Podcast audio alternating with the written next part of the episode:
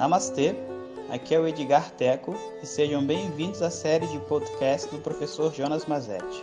O nosso tema atual é Uma Introdução ao Estudo Tradicional de Vedanta.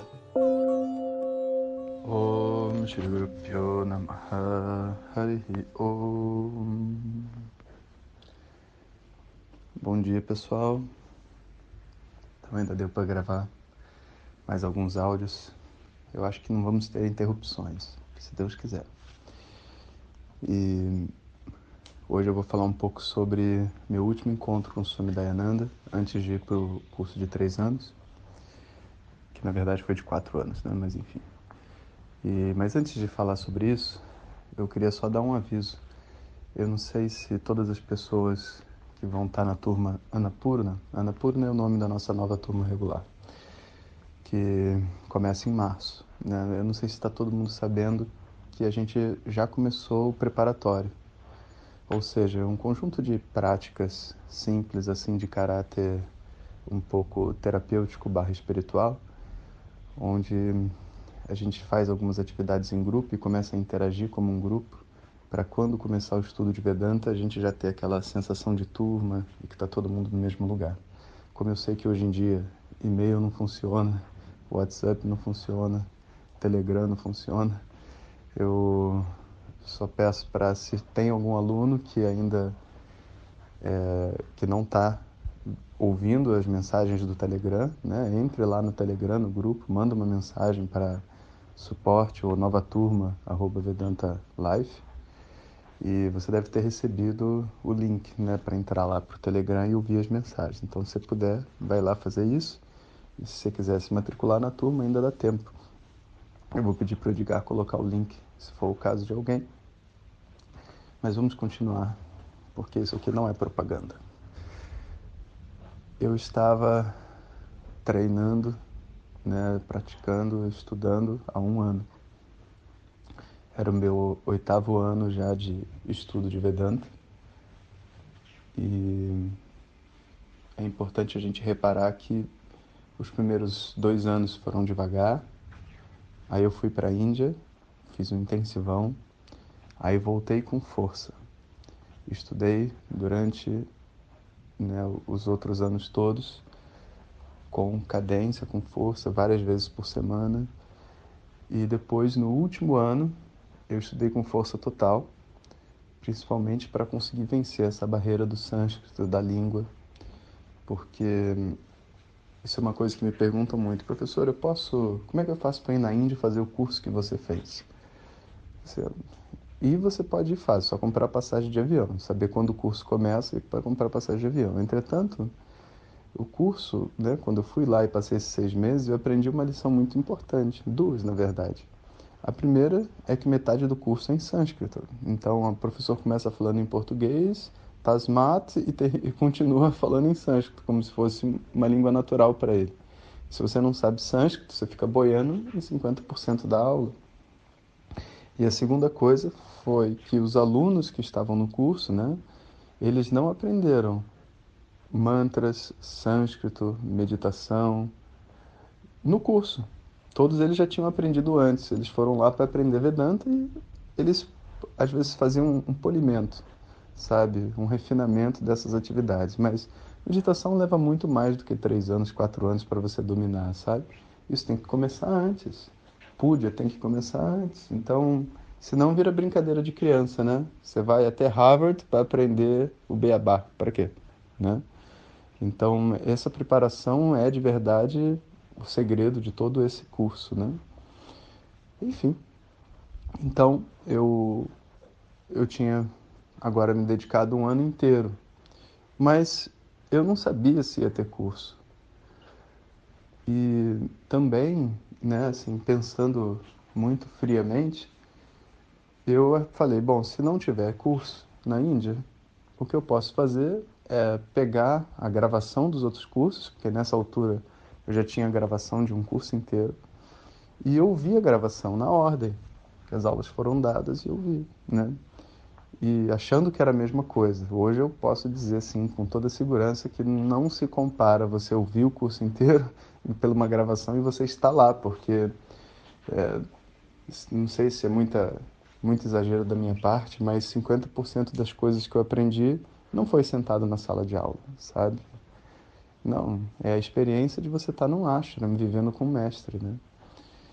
Mas eu não sabia disso, né? Então, meu plano é, eu vou escutar as aulas gravadas, viajando, encontrando o sonho assim que eu puder, ou eu vou fazer um curso.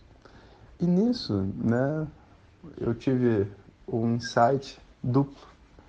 Eu tive uma sensação de que de que eu, um amigo meu me ligou dizendo assim que olha, eu estou sabendo aqui que o Swami vai dar um curso, né? Que ele está planejando dar um, tipo assim, mais um curso, porque ele já tinha dado muitos na vida dele, já fazia 10 anos, 11 anos que ele não dava curso. E eu tive um insight que seria no ano que vem, né?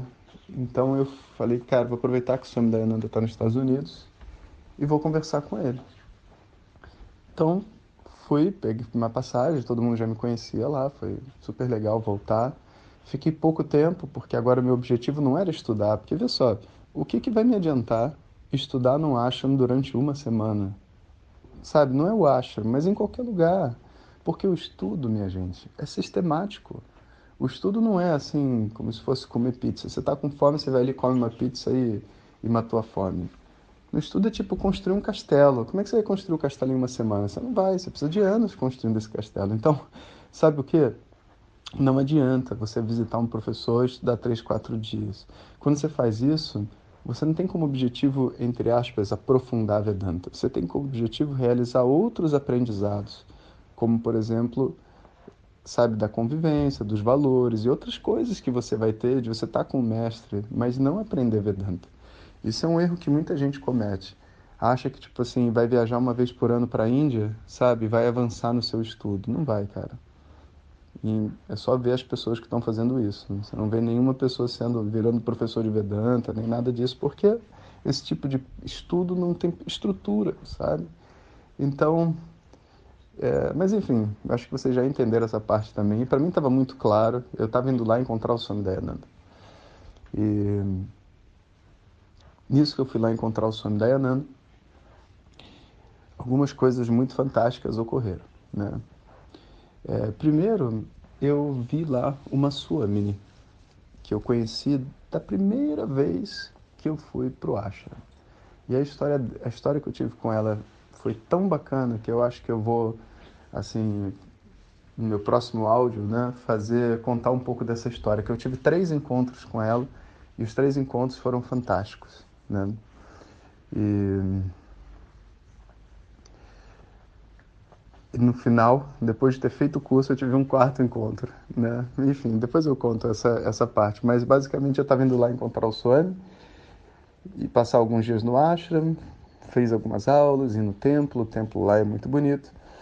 E então eu fiquei lá na fila, mais uma vez, dois, três dias na fila.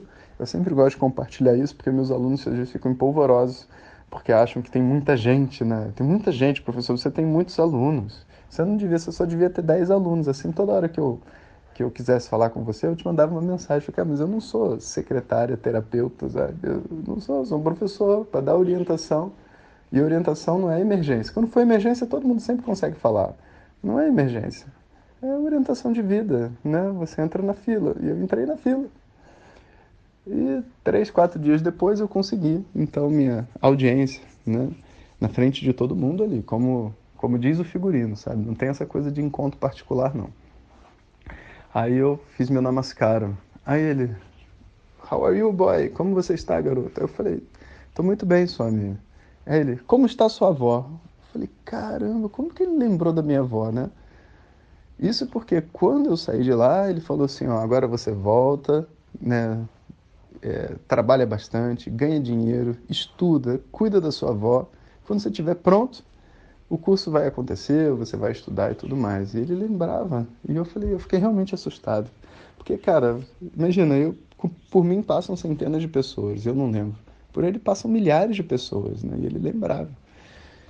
Aí eu falei, ela tá muito bem, isso. Na verdade, ela na época tinha se machucado, né? Ela tinha caído de, um, de uma escada e tal, e estava indo morar com a minha mãe. já tinha ido, né? E eu estava morando sozinho e tal, e estava estudando bastante. Aí ele, good, good, good, muito bom, você fez um bom trabalho.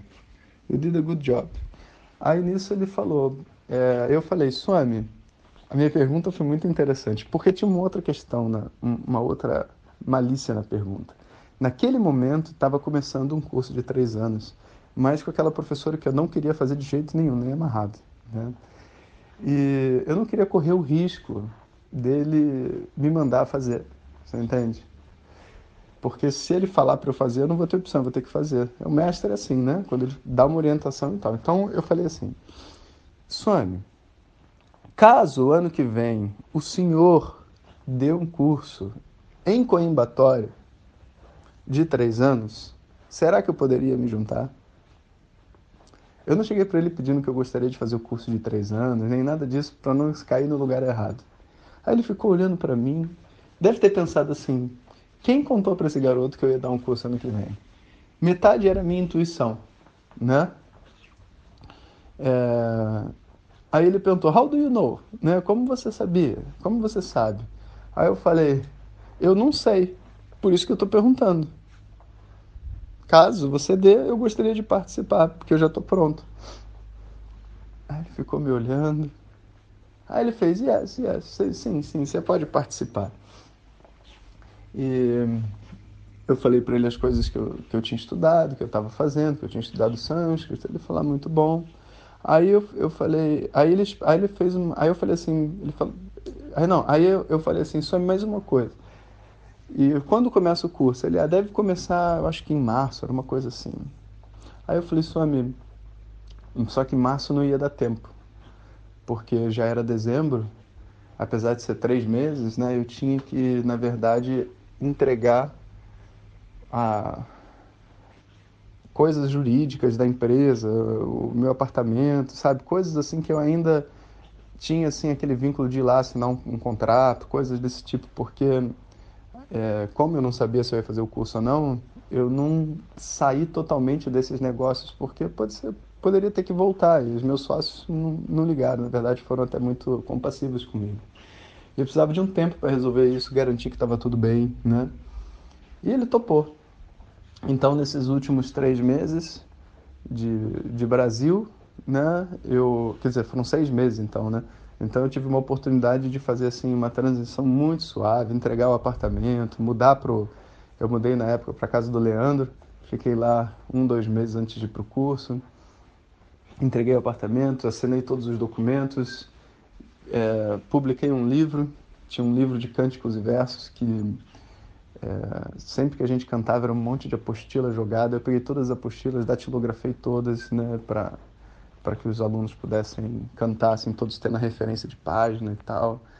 E, e foi então, vamos dizer assim, esse período final. Mas aí o Swami falou para mim: Mas espera aí, e você não tem um relacionamento?